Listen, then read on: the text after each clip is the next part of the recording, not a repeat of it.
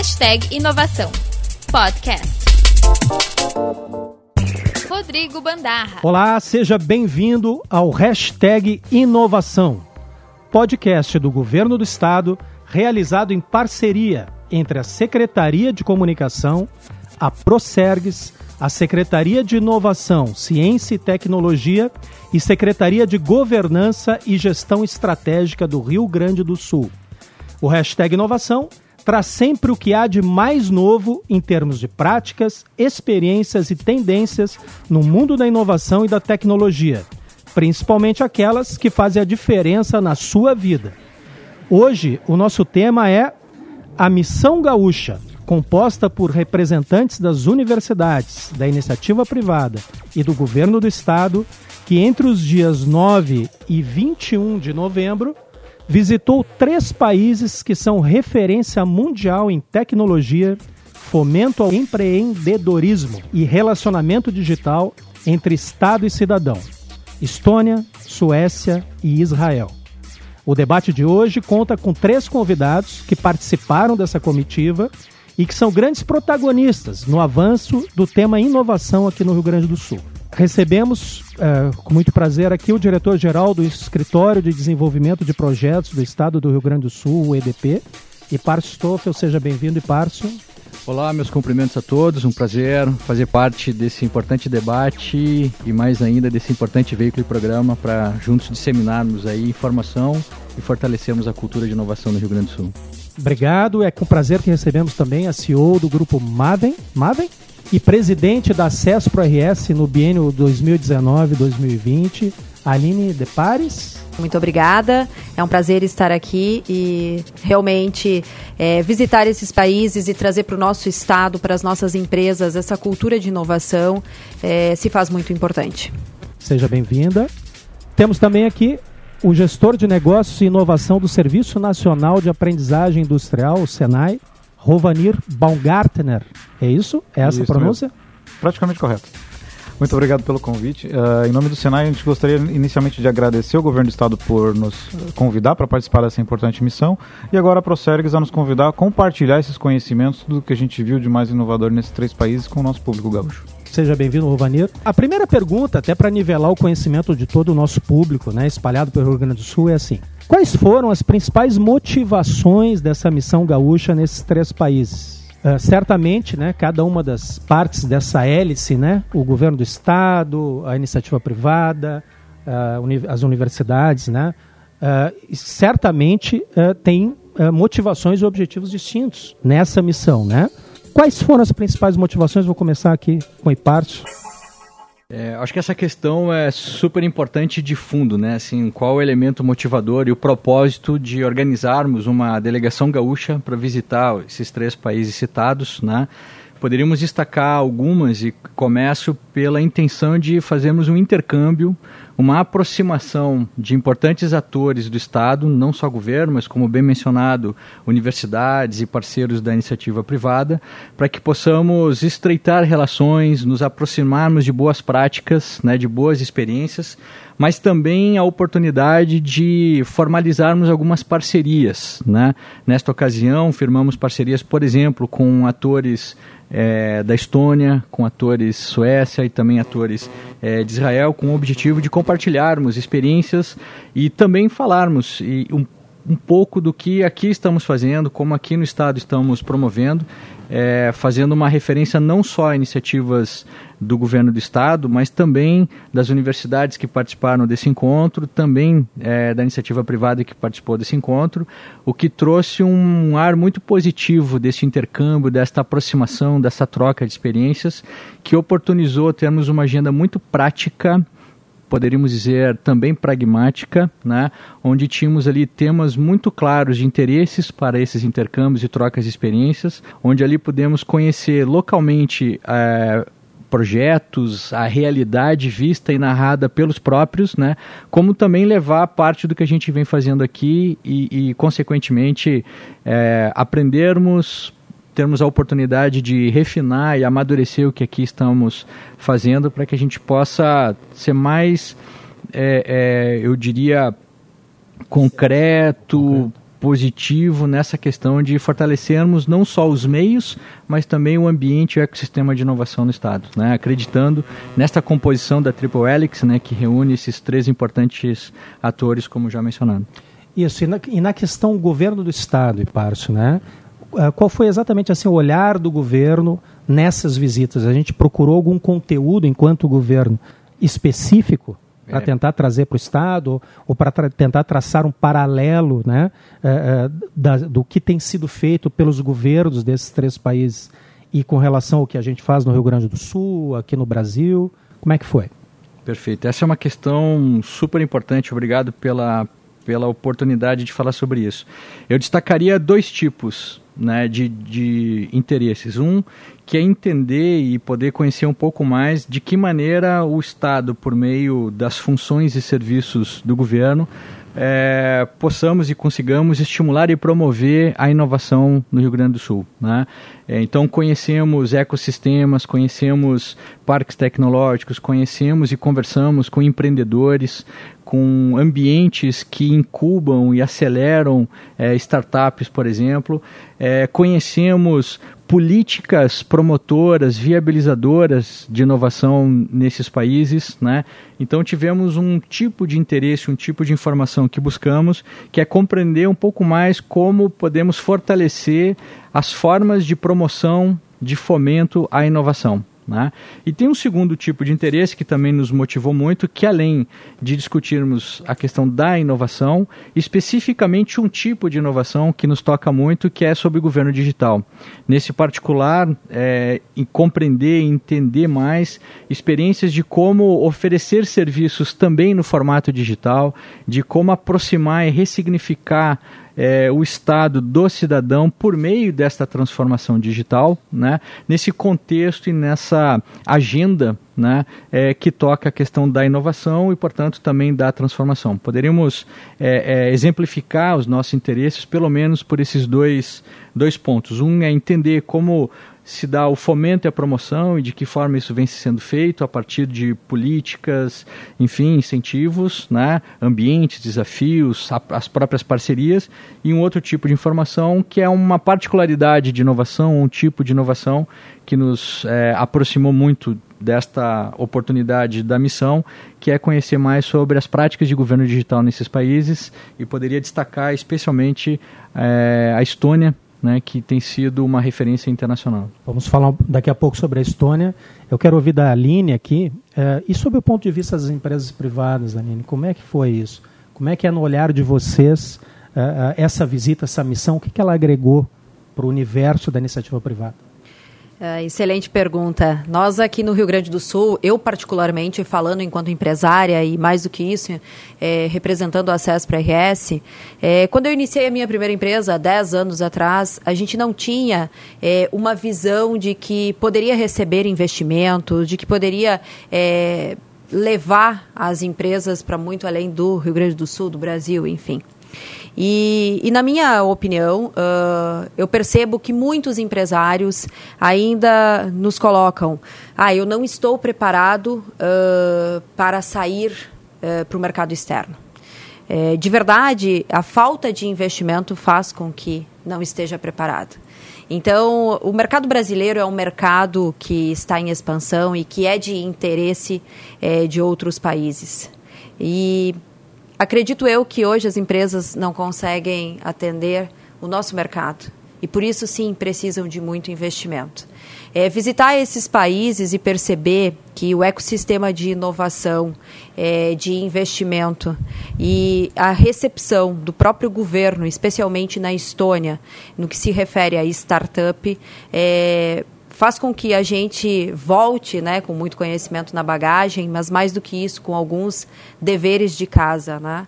É, foi muito interessante é, visitar o Lift 99 e, e ouvir que lá as startups são ouvidas inicialmente assim que chegam. O que é o Lift 99? O Lift 99 é uma incubadora de empresas ah, e que dela uh, saíram o Waze, que é comumente conhecido. Que usamos aqui direto. Direto, um, um dos unicórnios, né? E o Skype. Então, uh, quando eles mencionam que um dos principais atores nesse ecossistema é o governo, acredito que com isso nós agora, enquanto Estados, estamos caminhando é, para gerar esse mesmo ecossistema que a gente percebe que já deu certo lá. Então, acredito que sim, foi um excelente passo é, para as nossas empresas para trabalhar muito uma cultura né, de inovação, mas mais do que isso, de expansão. Talvez a, a sinergia, então, entre os diversos atores desse ecossistema seja, no teu entender, um, um dos diferenciais Sem desse dúvida. país. Acredito, o sucesso que eles atingiram. Acredito que é o que dá atração né, para que as empresas é, efetivamente cresçam e, e se mantenham aí no mercado com grande sucesso. Então, percebo que o Brasil tem condições, tem um mercado é, significativo que nós, enquanto empresas brasileiras, tem, temos mercado aqui, é, mas mais do que isso, a gente precisa ter a concepção de que, com o investidor, certamente a gente vai conseguir desenvolver a empresa de forma mais rápida e, sem sombra de dúvidas, mais assertiva, e não só para o nosso mercado, eventualmente para o mercado internacional. Perfeito. Rovanir, e a visão do Senai nesse assunto? como uma instituição preocupada com a educação profissional e a transferência de tecnologia de conhecimento para a indústria, uh, o nosso ponto principal da viagem era justamente atuar com a sociedade que estava na missão, vendo as melhores práticas desses países de como a gente vai replicar isso no nosso meio tanto acadêmico como profissional. Do principal que a gente viu ali dos três países é bem claro não só a questão da tecnologia empregada, mas o foco de cada país no que eles são bons. Então, te faço um paralelo. O que, que a gente é bom no Rio Grande do Sul? Qual seria o nosso foco aqui? No que, que a indústria tem que se desenvolver? Não dá para querer abraçar o mundo, mas já são países que têm bem claro o que, que eles querem e já nascem pensando num produto no mercado mundial. Não pensam assim, ah, o que, que eu vou fazer para vender aqui na esquina, na minha cidade, no meu estado, no meu país. Esse produto tem um mundo de mercado por enquanto, né? Porque no futuro, talvez quem sabe, que, tem além do mundo. Talvez o que então, facilite para esses países, talvez seja uma dimensão territorial menor, né? Talvez alguns parâmetros de base econômica mais específicos, mais definidos, ou não? Depende. Pensa em Israel. É um estado pequeno, mas 50 anos atrás ali tinha guerra de todos os lados, né? Então a dificuldade Sim. ali perpassa o que a gente já passou no Brasil. Então é, é uma questão de definição do que o país, o seu estado quer tirar as amarras necessárias para isso e criar um, a gente fala a palavra ecossistema como está na moda, mas criar sinergias entre os poderes, o governo, a academia, a ciência, a sociedade, para que isso efetivamente aconteça. Uh, o caso que a colega Aline comentou da Estônia é bem emblemático, porque eles estão atraindo muitas startups de fora. A gente visitou lá o Lift 99, que é um centro de incubação, uma startup que está lá era brasileira. Mas o cara saiu do Brasil para a Estônia, um país de um milhão e meio de habitantes, num lugar frio para burro, bem no norte da Europa. O que, que faz um cara sair do Rio de Janeiro para isso? É o ambiente. Ele falou, a conexão que eles têm com o governo não é assim porque o governo tem incentivos fiscais, está dando dinheiro, mas ele tira as amarras que a inovação precisa. Eles têm dificuldades em trabalhar alguma questão que no Brasil não tem um regramento, não tem lei, não tem nenhum ponto de apoio de contato. Isso é uma coisa que a Estônia fez ela definiu como prioridade a inovação e trabalhou seus regramentos para que isso efetivamente aconteça. Um exemplo clássico dessa startup. Ele precisava de informações da área de comissão de valores para como que ele ia trabalhar essa solução dele de startup para uma bolsa de valores. No Brasil, você pensa, como é que eu chego no, no, na pessoa importante, conhecida, que tem essa referência na Comissão Brasileira de Valores? Tu não tem como. E lá não, lá eles criaram uma maneira de que através das incubadoras, através de um contato rápido com secretarias de governo, você chegue na pessoa certa, independente de quem ela seja, para te dar a informação que você precisa para tocar o seu negócio. Então é uma maneira de facilitar a vida do cidadão e não de burocratizar Sim. ou de incentivar. É, é realmente pensar em como facilitar a vida do cidadão para que você crie sua empresa, para que você tenha uma vida melhor e efetivamente seja mais cidadão. E dentro da experiência de vocês, o primeiro país visitado foi a Estônia, né? E ela, ele foi o país que deixou a melhor impressão para você, do seu ponto de vista de ecossistema? Começa contigo mesmo. Eu acho que não necessariamente, porque os três casos têm cada um a sua particularidade. Cada um, uh, acho que o principal a mensagem que ficou dos três é que cada um focou no que pode ser bom e desenvolveu isso.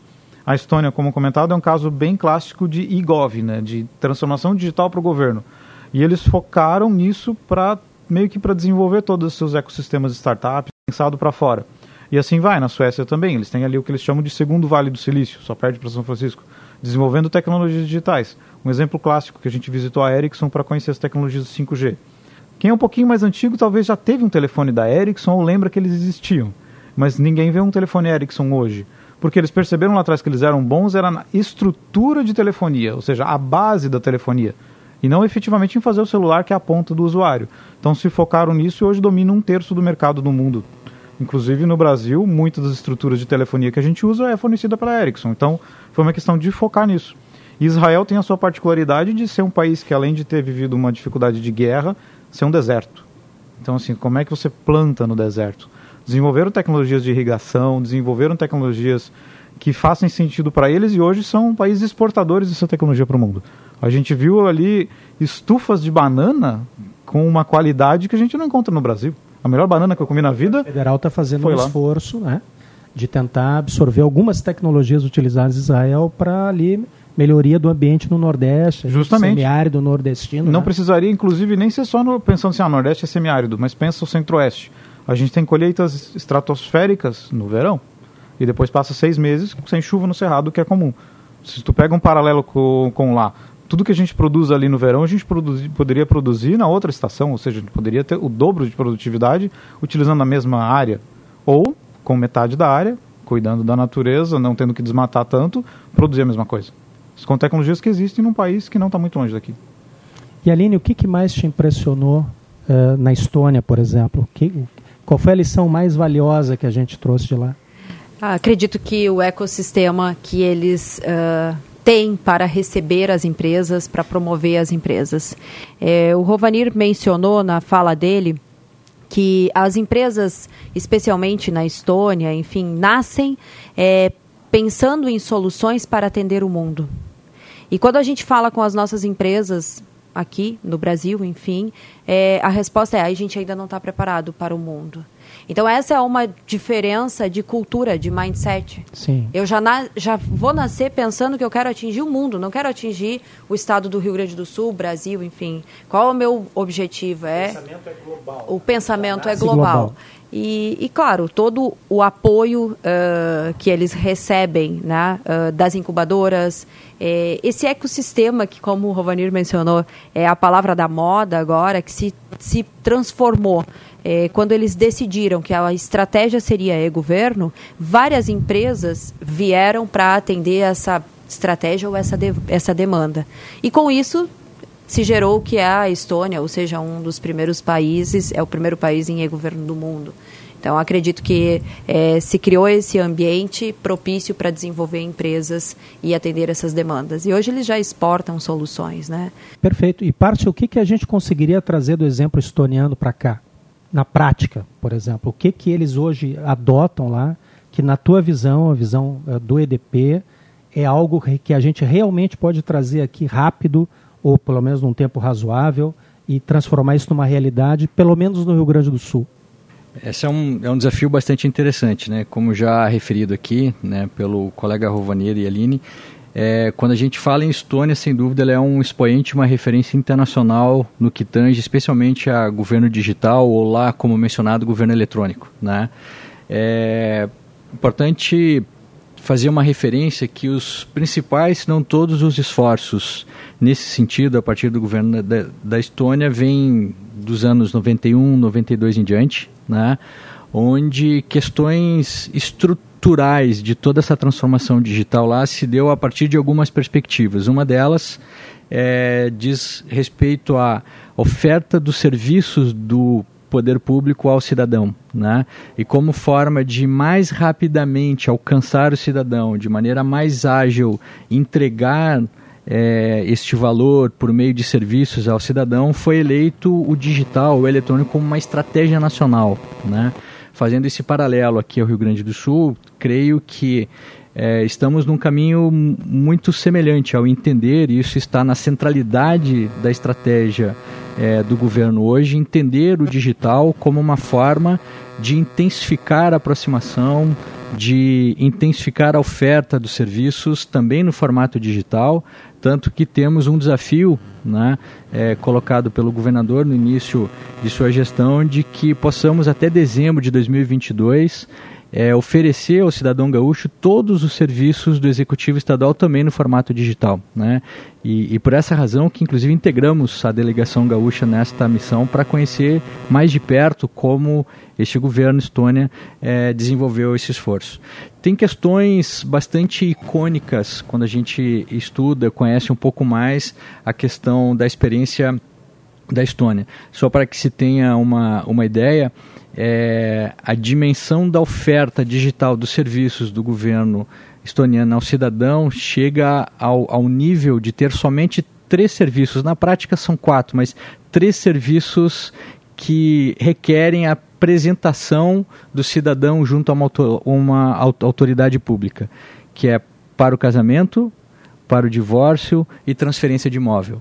Todos os demais, eu já falo do quarto, só para gerar expectativa, todos os demais podem ser feitos integralmente a partir é, de meios digitais. digitais. O quarto, que a gente analisa ele entre, entre parênteses, enfim, é que toda, todo o acesso ao serviço digital de todo cidadão estoniano se dá a partir de um ingrediente que a nós também toca, é importante falar sobre isso, de uma identidade digital. Um né? único. Um, é, eu diria um pouco mais que o login único, sim. É verdadeiramente uma identidade que permite assinatura digital, inclusive. Ou seja, digitalmente essa foi uma importante é, é, é, um importante componente da experiência estoniana, de que de fato não só o serviço ficou digital, mas foi possível fazer a, a, atuação do cidadão também por meio digital. Ou seja, eu me apresento digitalmente, eu assino digitalmente, eu autentico digitalmente toda a minha movimentação, o que impulsiona a capacidade de utilização dos serviços digitais desse governo, o que leva ao limite de ter somente três serviços que, que requeram né, a apresentação é, do cidadão a uma autoridade pública. Mas é, a gente brinca com o quarto serviço porque a obtenção do ID digital também requer né, a apresentação do, do, cidadão a uma autoridade. Então, de posse da identidade digital, há somente três outros serviços. Mas, trazendo um segundo ponto, que de certa forma já foi aqui mencionado, como uma reflexão a nós aqui, é como podemos é, trazer esta essa característica, condição ou, ou é, é, esse, esse nível digital que poderíamos aqui sintetizar na identidade digital ou como nacionalmente chamamos o ID digital, né? de tal maneira que possamos intensificar é, o digital não só a partir da oferta do serviço ao cidadão, mas como o cidadão se apresenta, valida, autentica, interage digitalmente em relação a tudo que, do ponto de vista digital, podemos interagir e oferecer a cada um. Eu diria que, é, além disso, outras questões importantes vistas lá foi como os principais marcos legais do ponto de vista de governo, foram é, é, trabalhados, estruturados, a aderência a normativos internacionais, como, por exemplo, a Lei Geral de Proteção de Dados, falando o caso aqui do Brasil, é, de tal maneira que possa se criar não só o esforço em tornar digital serviços ou digitização dos serviços para os técnicos, né, é uma mensagem é, bastante clara, é, mas também criar as condições para que isso ocorra, para também criar a segurança jurídica em relação à oferta desses serviços. E acredito que, pelo menos, se não mais, é, esses sejam alguns pontos importantes do que foi visto lá e que poderíamos trazer como reflexão e aprimoramento dos esforços que aqui a gente tem chamado, e aproveita essa oportunidade, é, para incrementar os esforços do rs.gov.br e se me permite só compartilhar com os ouvintes que é o portal unificado de serviços digitais do governo do Rio Grande do Sul, em parceria com a Procergs. Aproveito para agradecer essa intensa e importante parceria, né? de tal forma que possamos colocar em um único ambiente, em, uma, um, em um único site ou portal, como chamamos, a possibilidade de acessar todos os serviços digitais, digitais que temos é, para ofertar ao cidadão, assim como todas as informações relativas é, à dinâmica né, e o dia a dia do governo e do Estado. Perfeito. O RS GovBR, inclusive, que tu está citando aqui, vai ser pauta de um dos nossos próximos programas. Vamos falar um programa inteiro de transformação digital e da iniciativa do RS GovBR aqui no Rio Grande do Sul. Sem dúvida, uma pauta relevante aí para os né, aqui, os habitantes do Rio Grande do Sul, sem sombra de dúvida. Né? É, eu te pergunto assim, né, no último censo lá estoniano, né, que foi de 2001, eles tinham em torno de 1 milhão e 300 mil habitantes, o que é, vamos lá, né, comparativamente um pouquinho menor de Porto Alegre, que Porto Alegre aqui, com lá o IDH, o trigésimo, né, trigésimo melhor IDH uh, do mundo, né?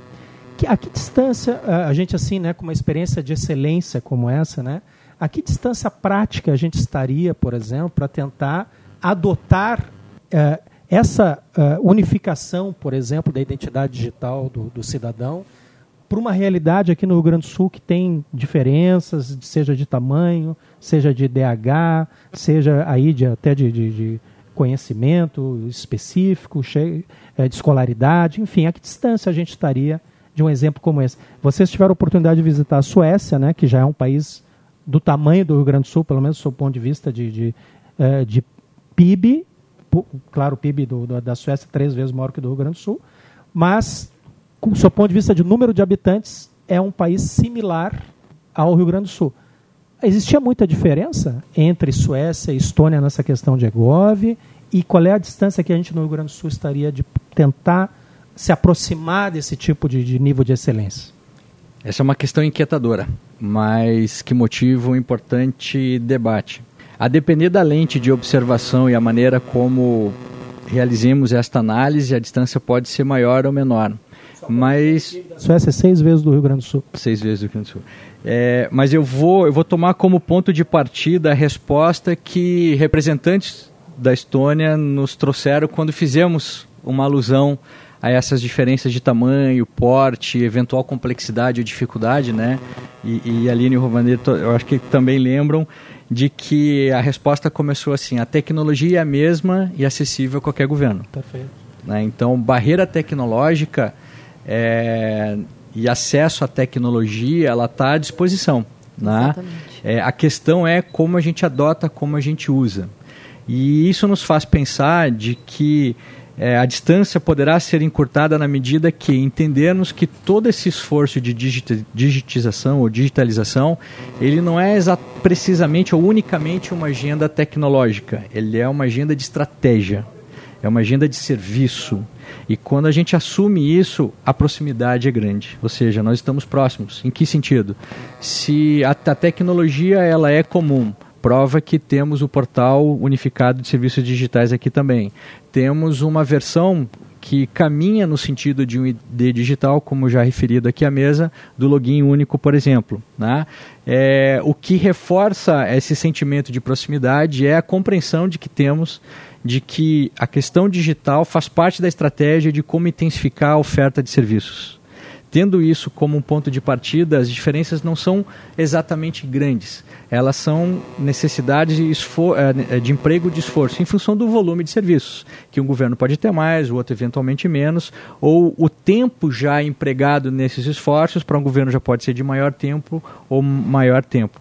Mas em termos de barreiras restritivas quando a gente passa a analisar a partir dessa perspectiva, me arrisco a dizer e compartilhar com todos de que é, a distância é pequena, a proximidade é grande, é, por entender que a tecnologia ele está à disposição. A questão é como nos apropriamos, entendemos isso como parte da estratégia, desenvolvemos os recursos e capacidades para converter isso, é, como denominamos aqui, é, na oferta de mais e melhores serviços ao cidadão. Queria só trazer uma, uma questão que corrobora esse sentimento de proximidade em menor distância, que compreendendo isso muito mais como agenda de estratégia do que unicamente tecnologia, é, nós estamos trabalhando de forma muito integrada com o governo federal.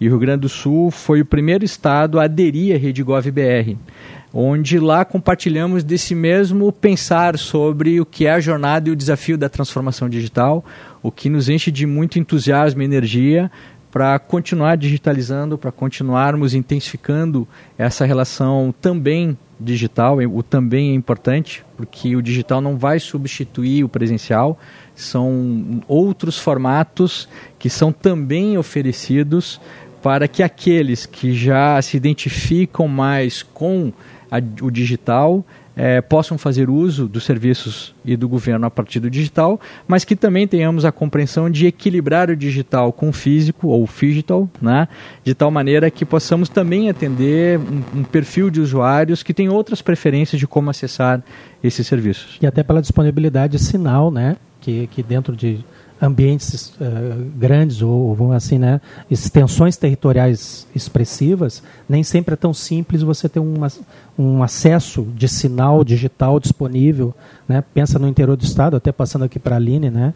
no universo empresarial do Rio Grande do Sul como um todo, com, com essa enorme extensão territorial que a gente tem. Como é que é o desafio de, da disponibilidade do sinal digital para as empresas espalhadas pelo interior do estado, na tua visão? Acredito que a cada dia uh, a gente vem entregando e melhorando, mas contudo uh, eu posso falar com tranquilidade. Eu sou de uma cidade do interior, é, nasci num, num, município chamado Viadutos e eventualmente é, quando eu vou para lá o celular não pega, enfim. Então é, pensando nesse contexto que hoje sim há uma falta de entrega de enfim, sinal, literalmente, ou internet.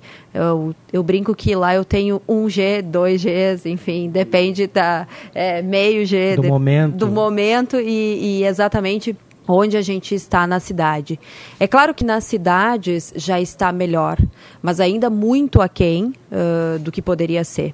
Uh, acredito que com a tecnologia 5G essas distâncias elas vão ser bastante reduzidas e já se enfim, fala que vai ser possível é, realizar cirurgias se utilizando de robôs, um, um médico operando esse sistema aqui no Brasil. Ou seja, a gente começa a é, encurtar esses, essas, essas distâncias, esses espaços que a gente hoje ainda convive. Mas percebo ainda um longo caminho pela frente, percebo o Waze é, quando a gente vai para o interior, é, não entregando o que poderia entregar, sem sombra de dúvidas. Então, nós temos aqui sim um caminho de infraestrutura, de entregar infraestrutura para atender essa demanda de tecnologia.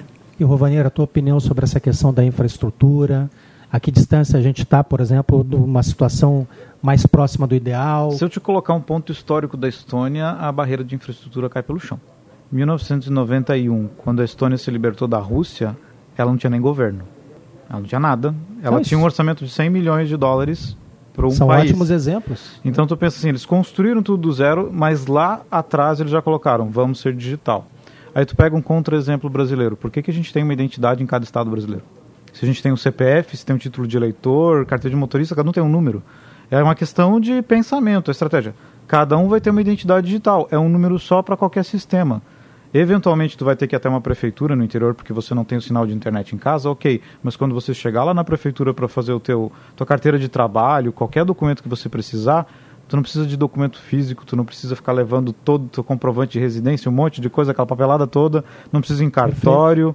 Então, ou seja, mesmo que a gente não tenha poder fazer como cidadão estoniano dentro de casa registrar o seu filho pela internet, mas você vai numa prefeitura ou vai num ponto de apoio e vai ser possível tu ter um acesso rápido, toda a tua informação está lá de forma segura, tu não tem que ficar carregando 10 documentos diferentes. É, o Iparso colocou bem os modelos híbridos, né? Sim. Onde você mistura tu, o atendimento presencial com o digital, né? Claro. Eventualmente você vai usar as estruturas que já existem realmente, né? E vamos lá, a gente vai ter dificuldades no nosso caso do Brasil, a gente não vai talvez conseguir dar uma virada tão rápida quanto eles, mas tudo é possível. A tecnologia está lá, como estava nos anos 90 com outra formação de tecnologia, que daqui a 10 anos também vai ser outra. Então a gente não pode ficar pensando, ah, é a tecnologia da vez.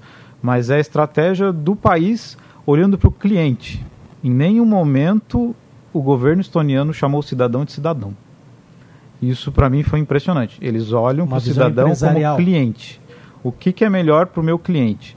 Esse processo eu vou melhorar, vou automatizar, vou formar digital. Por quê? Porque o cidadão vai ter 20 minutos a mais em casa porque ele não vai se arriscar no trânsito na neve indo para tal lugar. Ele vai resolver isso. Porque eu vou ter mais tempo disponível que ele vai no comércio, vai no cinema, vai curtir a família, vai fazer filho, vai viajar, vai usufruir do seu tempo livre. Não vai gastar o seu tempo livre para o governo. Isso é impressionante. E na tua opinião, qual foi o que mais te chamou a atenção? O que foi que mais te chamou a atenção na visita à Suécia? Na Suécia foi a capacidade do governo de botar a inovação à frente do país. A gente fala muito em indústria 4.0, automatização de processos. A Suécia não está muito preocupada com a indústria 4.0, não, porque ela já está na sociedade 5.0. Eles estão na era do conhecimento. É assim, montar um parque tecnológico, antes de ter uma indústria instalada lá, eu tenho acesso de metrô, freeway, estradas rápidas, tudo pronto, a infraestrutura de telefonia, de internet, para daí sim as empresas virem, para que vai dar certo. Tem o apoio do governo para isso.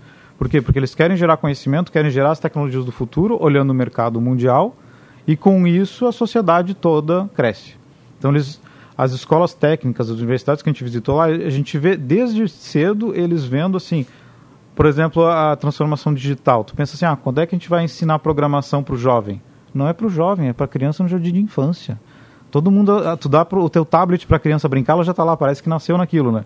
Então eles aproveitam isso para já colocar ferramentas de educação ali. Essa criança, quando entrar no primário, ela não vai perguntar para a professora por que, que matemática é difícil. Ela já vai ter a lógica na cabeça e vai sair fazendo as coisas. Quando ela for para escola técnica ou para graduação, tu pensa assim, ah, como é que eu vou botar na cabeça que ele tem que ser engenheiro e não advogado, médico, uma profissão mais, digamos, social, que tenha, digamos, que usar mais pensamento crítico, matemática, coisas que no Brasil a gente tem mais dificuldade porque não é natural da sociedade. Não, isso já é natural porque ele vê aquilo da educação desde sempre.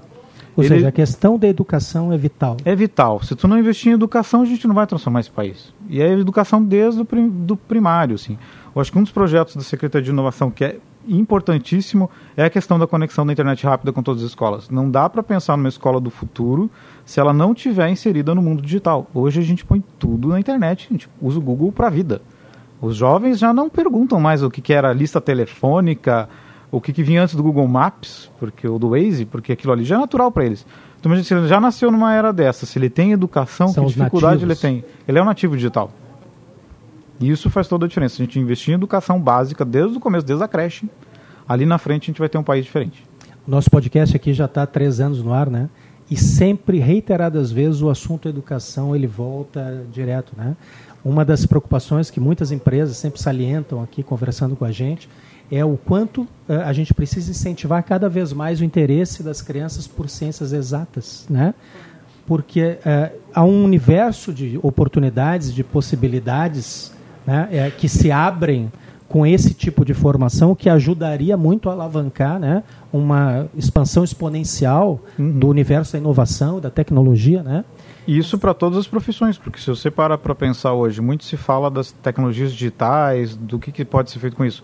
Mas isso vale para todos, porque a Aline comentou a questão da, a, de fazer uma cirurgia à distância já tem robô para isso, já tem tecnologia, mas tem que ter a pessoa atrás disso que sabe operar a ferramenta. Ela não, não é só um médico, ela é além Sim. disso, ela tem que conhecer mais coisas. Exatamente. Se tu pensa assim em programação, tu pode estar em casa, numa cidade do interior, tem uma boa ideia, tu pode criar um software, pode criar um videogame, pode criar alguma coisa e vender isso para o mundo. Ah, tu não está mais restrito àquele pode, local que você Pode tá. entregar código para as empresas. Hoje a gente sabe que muitas empresas buscam é, profissionais, é, falando em educação, falando em profissional, desculpa, Rovanir, é, mas acho que é bem importante mencionar, é, nós estamos com falta de mão de obra na área de tecnologia e esse é um tema que é tratado há mais de 10 anos. É, em todos os eventos que a gente participa, reiteradas vezes, retorna esse assunto, nós estamos com falta de profissionais é, na área de tecnologia. Então, uh, aqui a gente tem um, um uma questão muito importante para resolver. Estamos olhando para a inovação, estamos olhando para a tecnologia, para transformar né, todo o Estado. É, contudo, precisamos preparar essas crianças que estão chegando é, para que já venham com esse pensamento digital, com essa consciência digital. É, senão, ali na frente, a gente vai continuar, né, vamos passar 10 anos, como o Rovanir mencionou, e sim, vai mudar a tecnologia, mas a gente vai continuar com falta de mão de obra. Uma boa mensagem, então, para os nossos ouvintes é incentive seus filhos a cursar ciências exatas, matemática, e não é tecnologia. Só cursar, a maioria das crianças hoje adora o YouTube, encontra tudo. Cara, Exatamente. tem um mundo ali.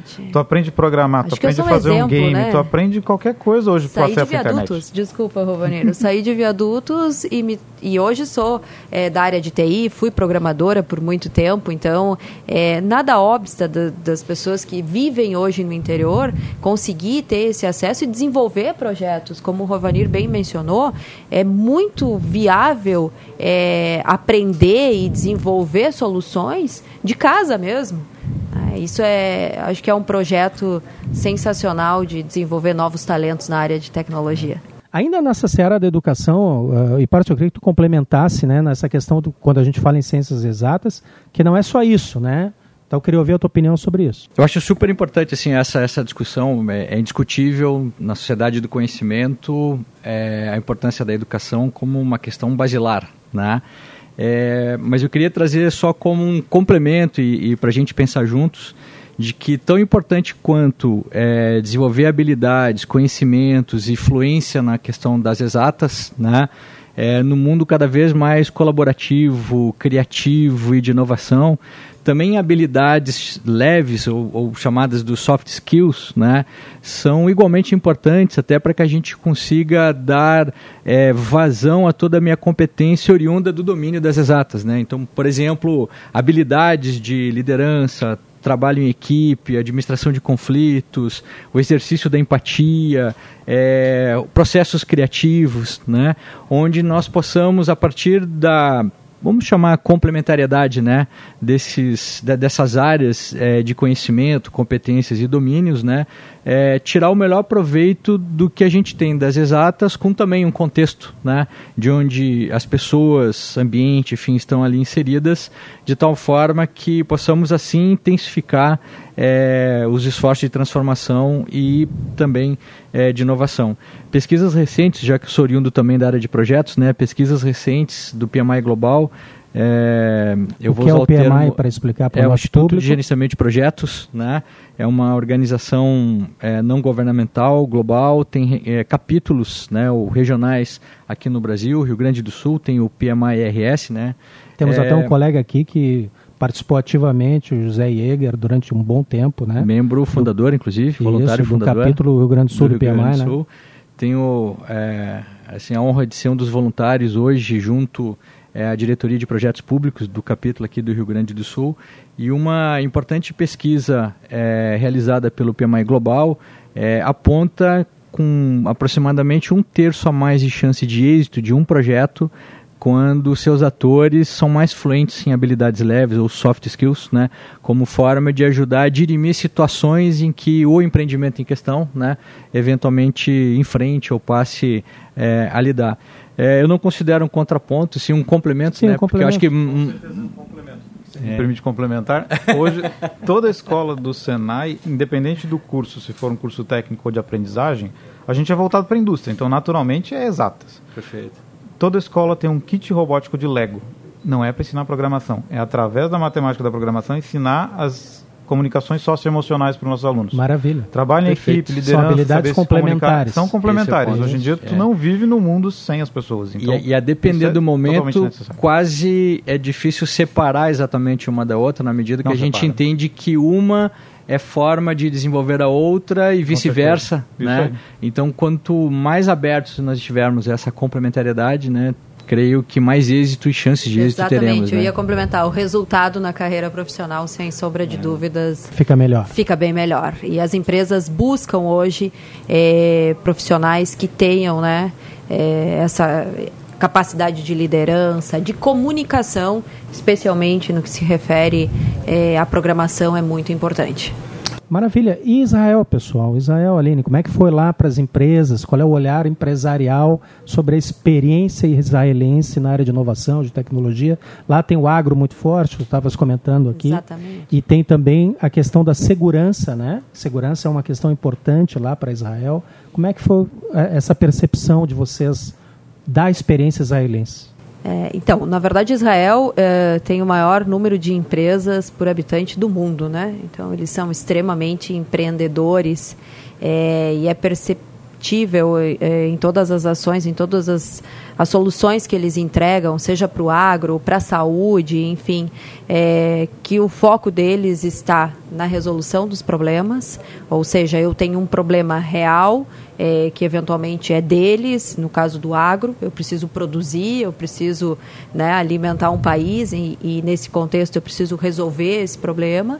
E mais do que isso, já pensa numa solução global, já pensa em resolver o seu problema, mas resolver o problema é, de outros tantos uh, lugares. Então, no contexto empresarial é eles também têm essa questão clara que é o cliente, né? então eles também têm, da mesma forma que a Estônia, no contexto governo, mas os empreendedores de lá é, que criaram excelentes soluções, é, focaram no mundo e hoje, sem sombra de dúvidas, entregam soluções que nós utilizamos aqui.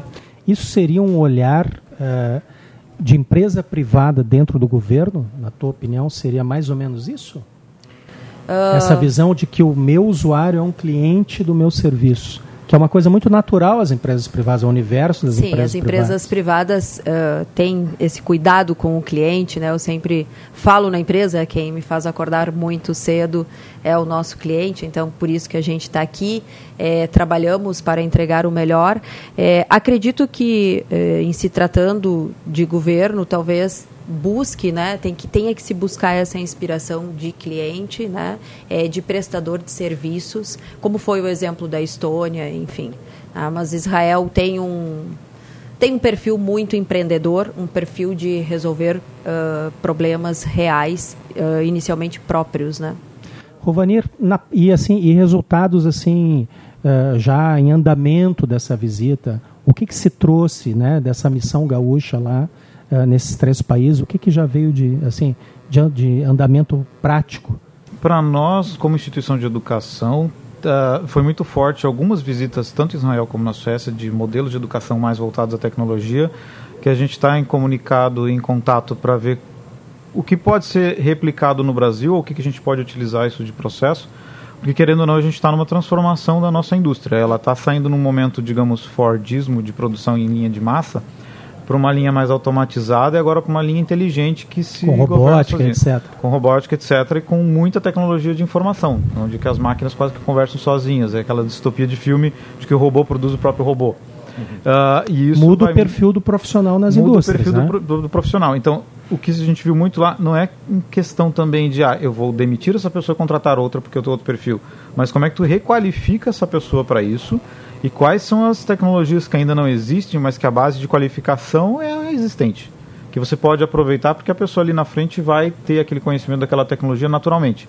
Então muda um pouco a estrutura, não diria de ensino, porque o ensino já é bem estruturado, mas a maneira que você apresenta as tecnologias e, digamos assim, o senso de urgência. Tu tem que estar cada vez mais antenado, cada vez mais ligado no desenvolvimento, levar isso para os nossos alunos e para os nossos cursos, porque quando vê o mundo está aí, ele já rodou. Então não Tu não pode esperar mais 3, 4 anos para implementar alguma coisa, porque em 3, 4 anos tu já passou para a próxima tecnologia. Então isso acaba sendo muito mais dinâmico.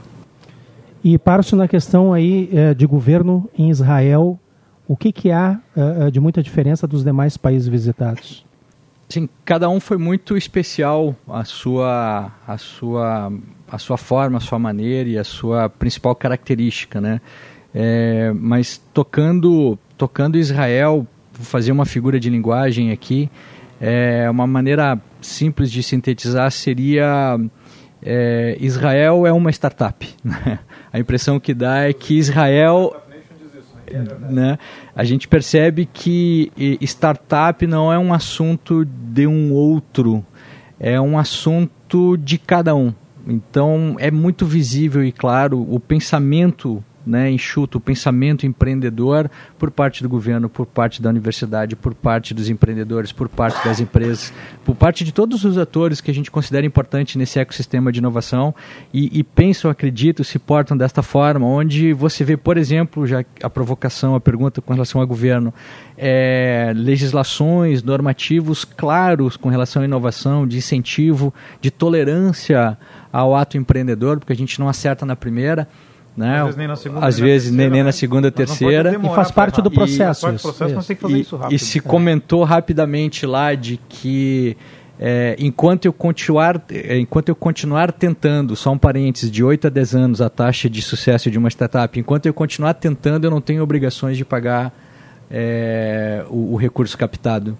Olha que, que, que incentivo esse, né? E então, de onde vem esse mindset do governo israelense, na tua opinião? De onde é que surge isso? Então, é de uma coisa muito elementar, é, da necessidade. Né? O Rovanir fez referência a momentos de conflito no passado é. né?